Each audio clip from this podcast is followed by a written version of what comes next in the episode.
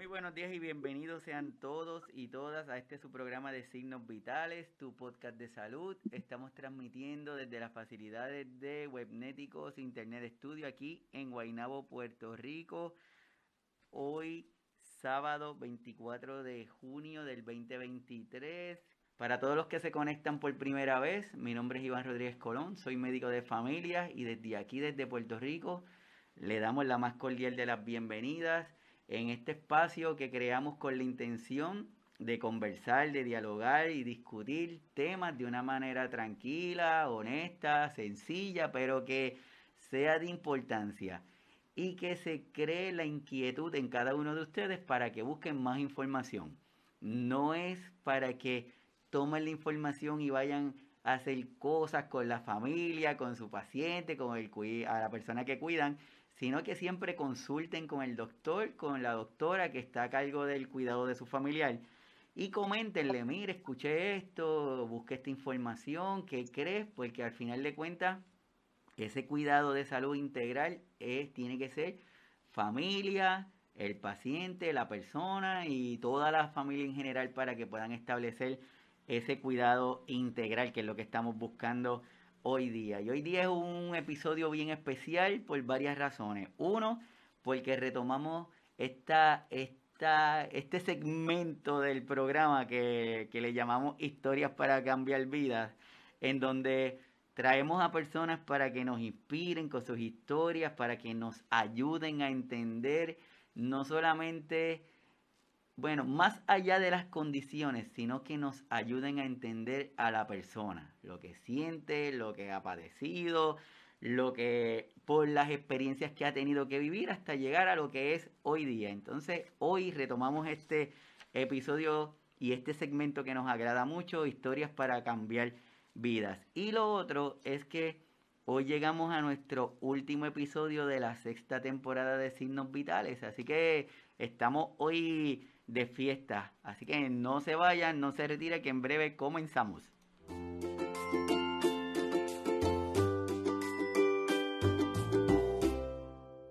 Como le estaba comentando en la introducción, hoy vamos a estar hablando de, de historias para cambiar vida y tenemos una súper invitada de lujo que está con nosotros. Llevamos algún tiempo eh, coordinando este encuentro virtual, pero que como estábamos hablando ahorita, todo ocurre en el momento que tiene que ocurrir y Papito Dios lo tiene todo en control. Y para ello desde Argentina tenemos a doña Beatriz Navarro. Bienvenida, doña Beatriz. Gracias, Iván. Eh, mucho gusto para todos. Es un placer para mí el participar de tu programa y el de compartir un cachito de mi vida que le puede ser útil a alguien. No, pues seguro, sabemos que hoy vamos a aprender y nos vas a ayudar a entender esta, esta otra cara de la moneda y empezar a darle visibilidad a las personas que tienen condiciones y también empezar o continuar dándole visibilidad a a lo que queremos, que es la fortaleza, el ser humano, el, el, no permitir que la condición se apodere de la persona. Y yo creo que de eso tú nos vas a enseñar un, pero un montón hoy. Así que hoy dentro de este episodio de Historias para contar vida, les comento que si van a la página de YouTube, pues también está en el canal de Facebook, pero en, en YouTube tal vez se le hacen más fácil y hemos tenido diferentes episodios, incluyendo Tuvimos a Laura, Samuel de Puerto Rico, Laura de México, a Florencia Ceruti desde Uruguay, tenemos a Cintia desde México, entre otros que han estado compartiendo sus historias con nosotros y les invito para que pasen por allí por el canal para que puedan refrescarla y también para que vayan por el canal a buscar los episodios en donde hemos hablado de la condición de Parkinson, porque hoy no vamos a hablar de, de la condición, solamente Vamos a, decir algunos datos en general. Hoy, por lo tanto, tenemos doña Beatriz Navarro que dice yo, Parkinson. Así que para datos generales, en el año 1997 la Organización Mundial de la Salud proclama el 11 de abril como el Día Mundial del Parkinson.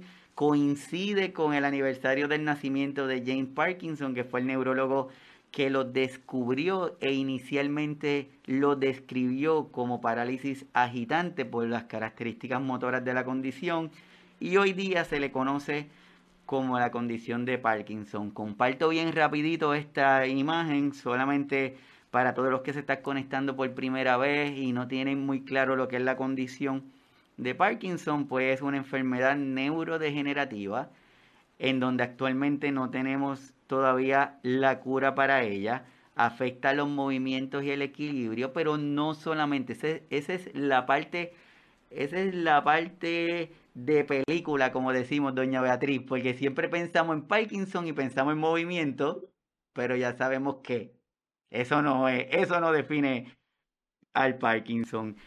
Eh, regularmente es de inicio de personas mayores de 60 años, hombres con alguna frecuencia mayor, pero hay diagnósticos de temprana edad que se le conocen como diagnósticos tempranos de la enfermedad de Parkinson. Abriendo un paréntesis, tenemos aquí también a Hilario desde México con un Parkinson juvenil que debemos seguirlo en las páginas y en las redes porque nos dan muy, pero muy buena información de la, de la condición. De Doña Beatriz, es argentina, psicopedagoga, y orientadora familiar, casada hace 39 años, tiene tres hijos, es súper activa en las redes, súper buscada en los grupos, con una historia poderosa, con una personalidad poderosa. Y hoy tenemos la, la dicha y la bendición de estar aquí. Así que, Beatriz, ¿qué significó esto del, de la pandemia, este, este ciclo de pandémico como hemos hablado? ¿Qué significó para ti? Bueno, yo creo que no salvo de lo que le pasó a todo el mundo. Al principio fue, no sabíamos, era como una situación tan nueva que nunca habíamos vivido, que no, yo creo que no pensábamos las consecuencias o lo que nos iba a pasar. En mi caso personal fue sumamente enriquecedor. Te vas a reír, ¿no? Pero me permitió eh, conocer a un montón de gente lejos de mi país, con los cuales trabajé, eh, un montón de proyectos maravillosos. La tecnología, que es un recurso que puede ser sumamente nocivo como sumamente útil, depende del uso que lo use, y de, la tecnología me permitió acercarme, compartir, crecer con gente en muchas partes del mundo. Así que la pandemia para mí fue muy buena en absoluto. Pero hay una cosa que yo he aprendido. En la pandemia construimos contactos, pero no conexiones. Ahora, en España, me voy a encontrar con todos esos contactos y a hacer conexiones. La conexión es la mirada, el abrazo, el tocarse. Los seres humanos necesitan esas cosas para que la comunicación sea completa. ¿Entendés la diferencia? Así es como tú estás comentando, la pandemia nos trajo cosas positivas, pero también nos dejó saber la importancia de las cosas que hacíamos de cotidiano y que habíamos perdido la importancia de ellas, como el abrazarnos, el tocarnos, el poder estar cerca, el poder mirarnos, ¿verdad? Te pregunto, doña Beatriz, sí, ya sabemos que eres de Argentina. ¿Cómo fue esa niñez de, de Beatriz? ¿Siempre ha estado en Argentina? ¿En qué parte de Argentina? ¿Qué, ¿Cómo fue esa niñez? Una infancia muy feliz. Sí, soy una mujer muy independiente. Este, muy cerca, lo que me propongo lo consigo. Eh, he hecho muchas cosas, soy una hormiguita, eh, me encanta disfrutar la vida, probar cosas nuevas, he sido deportista, he hecho esquí en agua, he hecho miles de cosas. Y me tocó también vivir situaciones de adversidad en mi adolescencia, porque mi papá se enfermó de Parkinson cuando yo tenía 12 años. Es decir, que la palabra Parkinson apareció desde muy chica en mi vida. Eh, fui cuidadora en primer lugar de mi papá. Pero fíjate, Iván, que en ese momento se decía, nos aseguraban, que el Parkinson no era hereditario. Cuidar a mi papá fue una situación muy dolorosa porque mi papá tuvo un Parkinson muy violento, eh, de mucho dolor, de mucho sufrimiento y de toda la familia, porque el Parkinson es un problema de la familia, no es un problema solamente del paciente. Por eso el cuidador hay que cuidarlo mucho. Así como estás comentando, el cuidador hay que cuidarlo y, y has tenido la oportunidad de estar en esas dos áreas, verlo desde cuidadora y ahora como persona que tiene la condición. Exactamente. Y fíjate vos que como paciente he descubierto muchas cosas que hice mal cuando cuidaba a mi papá. eh, cuando vos querés a una persona, por ahí cometés el error de la sobreprotección. Entonces, para evitar que se hiciera daño, yo preferiría que estuviera sentado. En realidad me pregunto, eh, ¿no quería estar yo tranquila? A nosotros no nos tienen que cortar las alas, nos tienen que permitir hacer lo que podemos hacer. Y si tienen miedo, ayúdennos, pero no hagan con nosotros lo que nosotros podemos hacer, porque entonces nos van atrofiando cada vez más. Ya por nuestra enfermedad vamos perdiendo funciones. Si encima no ejercitamos, la perdemos más rápidamente. Y tampoco los enfermos tenemos que cortarle la sala a nuestros cuidadores, porque ellos tienen su propia vida, tienen derecho a hacer sus propios proyectos. Entonces, respetar sus, tiempos, sus espacios, no ser tan dependientes, demandantes. Yo creo que mientras más cuidamos a nuestro cuidador, es más sana la relación que tenemos con ellos, más cuando son nuestra familia. Sí, yo creo que eso que acabas de decir yo, ahí, muchas de las personas que van a estar conectadas y muchas de las personas que están conectadas ahora aquí en el en vivo, que ya, ya empiezan a internalizar cosas porque eso que le estás diciendo no nos corten las alas porque muchas veces queremos protegerlo y entendemos que quitándole que hagan cosas le estamos dando una ayudita, pero no necesariamente es así. No, no. Lo que uno tiene que buscar una persona como un hijo que tenga la mayor cantidad de tiempo de su vida la pueda vivir en forma independiente. Eso es tener calidad de vida. Si yo le corto las alas, le estoy cortando la posibilidad de tener una mejor calidad de vida. Es así. Así es, así es. Y ya tenemos doña Beatriz que tuvo la infancia, ya tenemos un papá que tiene la condición ¿Cómo fue esa transición entonces de la a convertirte en universitaria, ese, ese desarrollo de esa carrera profesional?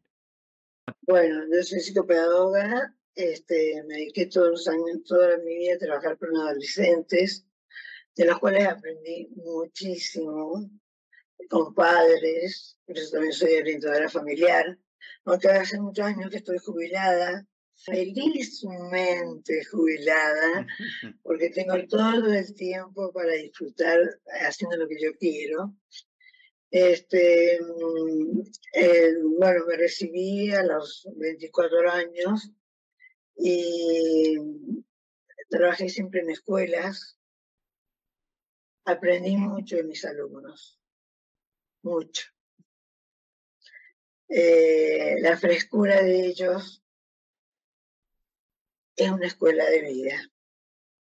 Como lo es también para mí el Parkinson. No sé si habrás leído qué concepto tengo yo del Parkinson. Yo te voy a contar, cuando te decía que cuando mi papá estaba enfermo, se aseguraba que el Parkinson no era hereditario.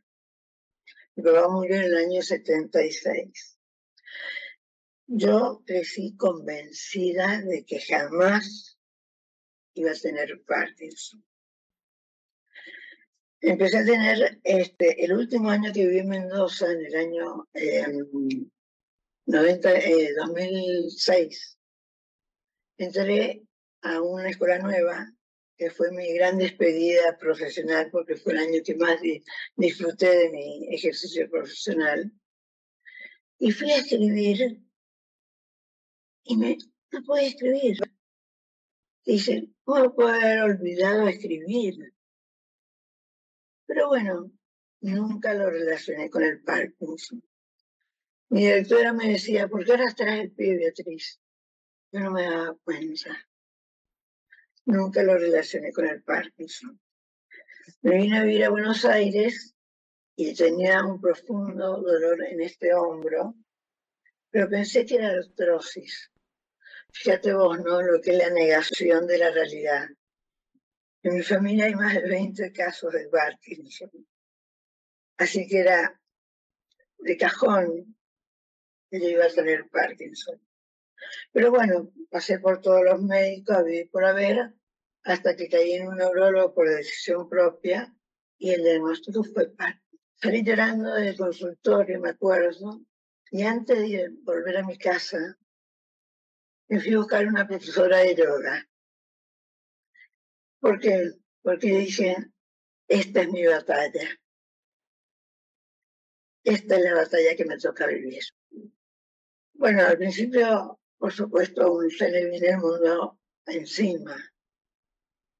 Más que nada, la figura de mi papá era un estigma. Verlo sufrir tanto. Yo sentía que iba a ser exactamente lo mismo. Hasta que entendí de que cada paciente es diferente, como las huellas digitales. Yo llevo 15 años enferma y tengo una excelente calidad de vida. Entonces, esto es otra cosa que todos los enfermos de Parkinson tienen que, tienen que tener en cuenta. No existen dos enfermos iguales. Y yo puedo hacer muchas cosas para que mi Parkinson, que no tiene cura todavía, pueda ser de una excelente calidad de vida. Es importante entender eso que estás diciendo, que existen condiciones, pero las personas que tienen la condición la van a manifestar de diferentes formas y por eso es importante el tener el cuidado y la precaución de compararnos o de pensar de que como a aquel le pasó, pues a mí me va a pasar.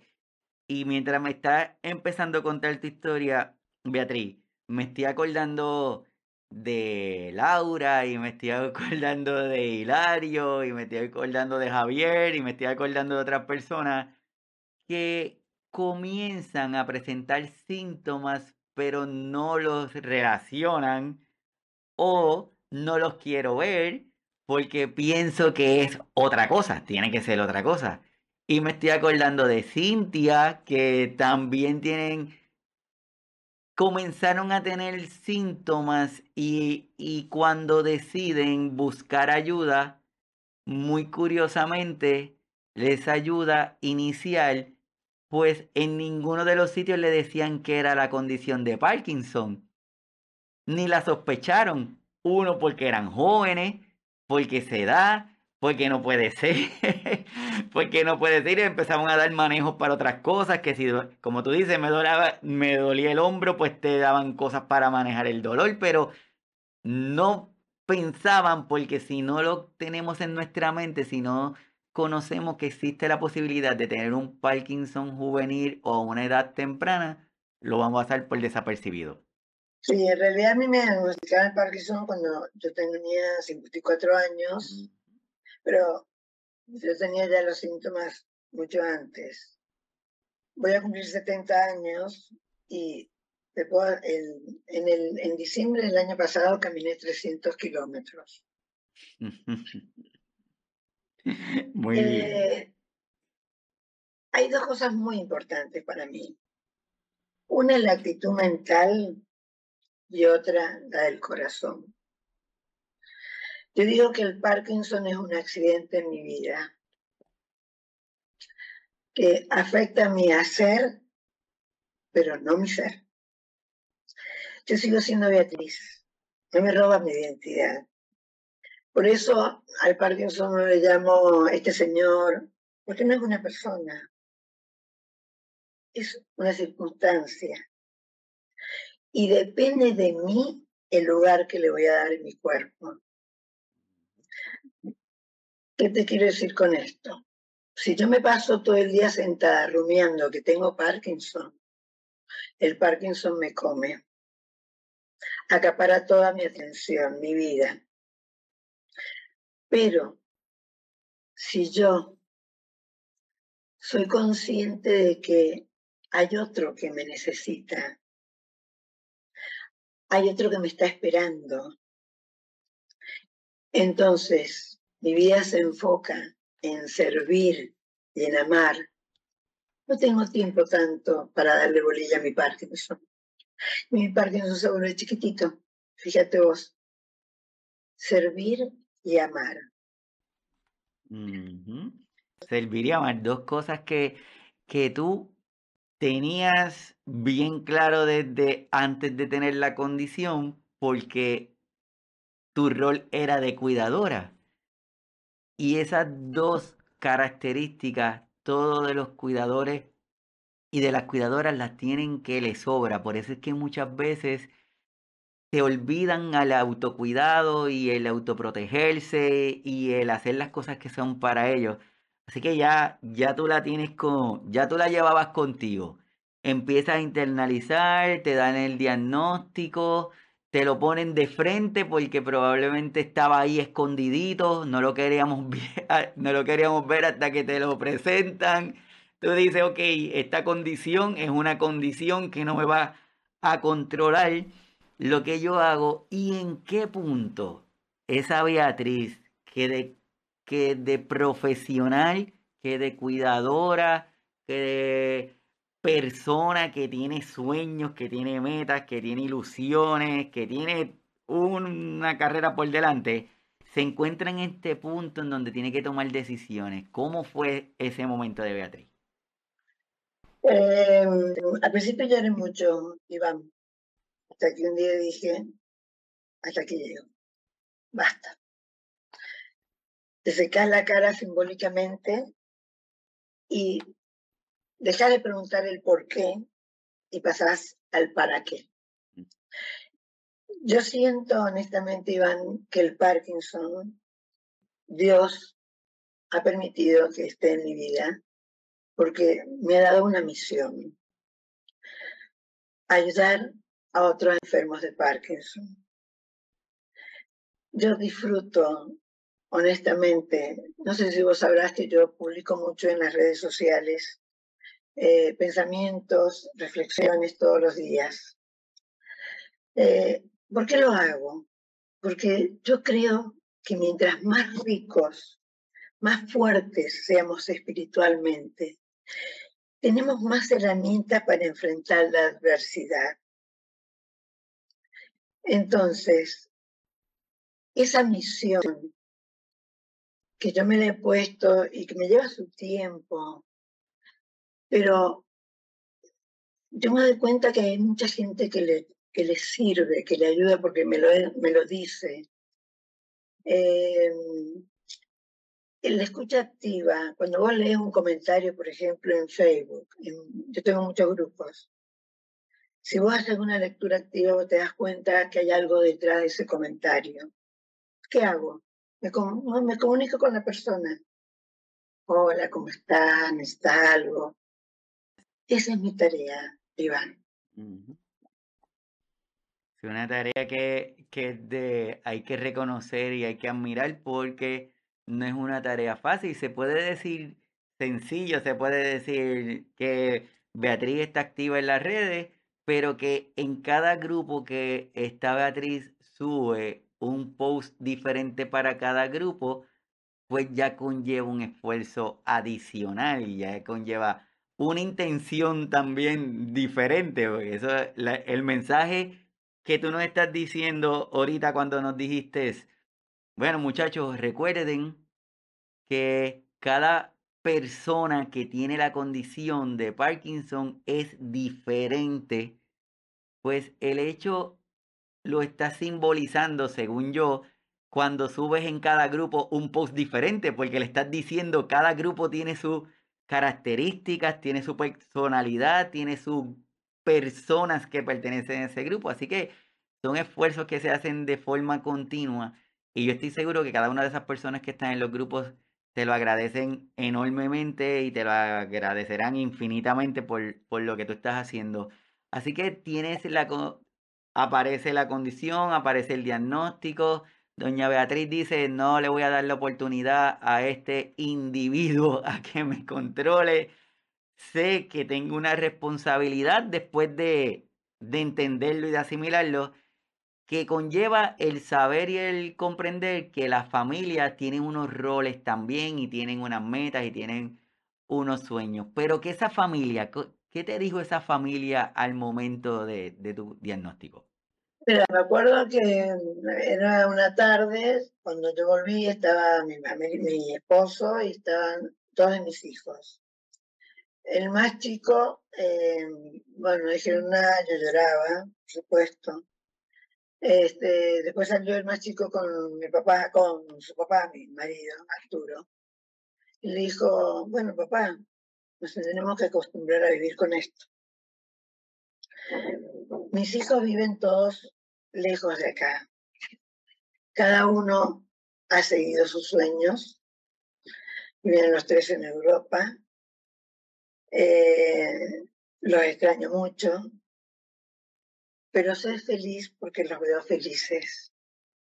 Y sería un acto de mucho egoísmo no haberlos dejado partir con una sonrisa, aunque mi corazón estaba por adentro desgarrado. Eh, los hijos no son nuestros, no son nuestra propiedad. Dios nos dio la posibilidad, la fortuna de traerlos a la vida, pero les dio y les dimos alas para que volaran. Así que mi marido que es el que vive conmigo, es incondicional. Me acompaña, me cuida, no me corta las alas. En realidad es difícil cortarme las alas a mí, te voy a decir la verdad. Eh, no me corta las alas, me acompaña, me respeta. Este, somos muy compañeros, nos amamos mucho y además otra cosa importante es cómo te cuidas vos. Si yo me quedo sentado en una silla, yo no tengo temblor, por ejemplo. Mi Parkinson es de rigidez. Pero no tengo temblor, este, pierdo el equilibrio. Hago mucha actividad física, mucha actividad física hago tai chi, hago entrenamiento funcional con un mexicano que es amoroso, Federico Mayo. Eh, lo tengo como un personal trainer, camino mucho, porque yo sé que si yo me quedo, nadie puede hacer por mí, Iván, lo que yo tengo que hacer. Bueno, a todas las personas que están conectados, gracias por estar conectados. Estamos hablando con doña Beatriz Navarro desde Argentina que nos está dando esta, esta vivencia ante la condición de Parkinson y que para que podamos entender que las condiciones no nos, define, no nos definen a nosotros, nosotros le vamos a dar el poder que queramos que esa condición tenga. Y cuando estás comentando ahora, Beatriz, que todavía te mantienes haciendo cosas, también llega a mi mente esas personas que llegan a donde nosotros, que son personas que son jóvenes, que no tienen condiciones, que son limitantes para realizar algún tipo de actividad, y nos dicen que no pueden. Ay, es que no puedo. Ya, eh, me parece gracioso. Cuando me, me diagnosticaron el Parkinson, me compré un órgano. Un órgano. Yo que soy una tapia para la música, me compré un órgano. Y aprendí a tocar el órgano. Pinto. mucho. Hago un montón de cosas con mis manos. El no puedo, tal vez hoy, pero mañana sí. Vos sabés que además el Parkinson tiene eh, momentos que estamos bajo el efecto de nuestra droga principal, que es la levodopa, y cuando se nos va acabando el combustible, este, bueno, nos volvemos más lentos, rígidos. Pero nadie, todos servimos para algo, Iván. No todos servimos para todos, pero todos servimos para algo. Y eso es lo importante, valorarnos como personas. El Parkinson es una circunstancia, no es una sentencia de muerte. Yo puedo ser feliz, amar y servir, dos palabras mágicas. Y te puedo decir que todo lo que yo doy me vuelve multiplicado a mil. Así es, y, y eso, yo creo que ese mensaje poderoso tiene que trascender y tiene que servir de eco y lo tenemos que replicar y ojalá que todas las personas que están conectadas con nosotros y todas las personas que van a estar escuchando el episodio o lo van a estar viendo grabado logren entender que es importante que la condición tal vez no pueda realizar una tarea con la velocidad que la realizaba, pero la puedo realizar. Tal cual. Y si no, yo sé, si no la puedo hacer en este momento, la haré enseguida. Si no la puedo hacer enseguida, pediré ayuda. Y si no la puedo hacer, la hará otro. Es así. Hay que simplificar la vida. Es así, es decir, esto es aceptar. Mira, cuando te esto es un duelo. La primera etapa es un duelo. Vos pasás por las distintas etapas hasta que llegas a la aceptación. Y ojo, que el Parkinson tiene paso para adelante y paso para atrás. Porque de pronto hay una situación de agravamiento, digamos, que avanza tu enfermedad, y de nuevo tenés que hacer un pequeño duelo, porque lo que podías hacer hace un mes, tal vez no lo puedes hacer ahora. Yo tenés que aceptar, tenés que convivir y aprender a convivir con eso. Pero eso no te quita la felicidad. La felicidad va por otro lado, Iván. La felicidad es el camino. La felicidad se construye con las pequeñas cosas yo digo, hoy logré caminar eh, un kilómetro. Eso me hace feliz. Hoy logré hablar con una persona. Eso me hace feliz. Yo soy una persona de profunda fe, Iván. Eh, Dios ha ocupado siempre el centro de mi existencia. Soy ministro de la Eucaristía. Le llevo la comunión a los enfermos que es, bueno, uno de los grandes regalos que Dios me ha hecho en mi vida. El llevarle la Eucaristía a Jesús, a los enfermos, es grandioso. Hablar con los enfermos, contenerlos, ayudarlos, escucharlos, consolarlos, rezar con ellos, reírnos con ellos. ¿Qué más puedo pedir, Iván? Para todos los que están conectados, estamos hablando con Beatriz Navarro desde Argentina, o en fin, todos los que están conectados, muchísimas gracias. La intención es tener estas historias, como le decimos, historias para cambiar vidas dentro de dentro del programa de signos vitales. Tenemos estos espacios para cada uno de nosotros poder respirar, para cada uno de nosotros poder ilusionarnos, para cada uno de nosotros poder entender y saber que independientemente de la condición, es importante, uno, la fe, dos, la, la, esperanza, el saber que no importa cuánta gente tengas a su alrededor, si nosotros mismos nos decimos que no podemos, no importa cuánta gente nos diga, nos dice que podemos. Entonces es importante. Por eso tenemos a, a doña Beatriz aquí hoy. Doña Beatriz, el tiempo acaba las millas súper rápido y se nos hace conversaciones interesantes como que duran poquito. Pero me gustaría preguntarte, si te, si te preguntaran y te dijeran, eh, Beatriz, define lo que es el Parkinson, aparte de lo que nos has dicho hasta ahora. ¿Cómo sería esa, esa definición de Parkinson y qué, no consejos, sino qué le dirías a estas personas que están presentando síntomas y que tienen temor de que le digan o tal vez están presentando síntomas y no están considerando la parte esta de condición de Parkinson o buscar alguna ayuda? ¿Qué le dirías? Yo, primero Parkinson, vos puedes optar por dos cosas. Convertirlo en una cárcel, en realidad el Parkinson y cualquier, adversidad. Convertirlo en una cárcel o en una escuela de aprendizaje.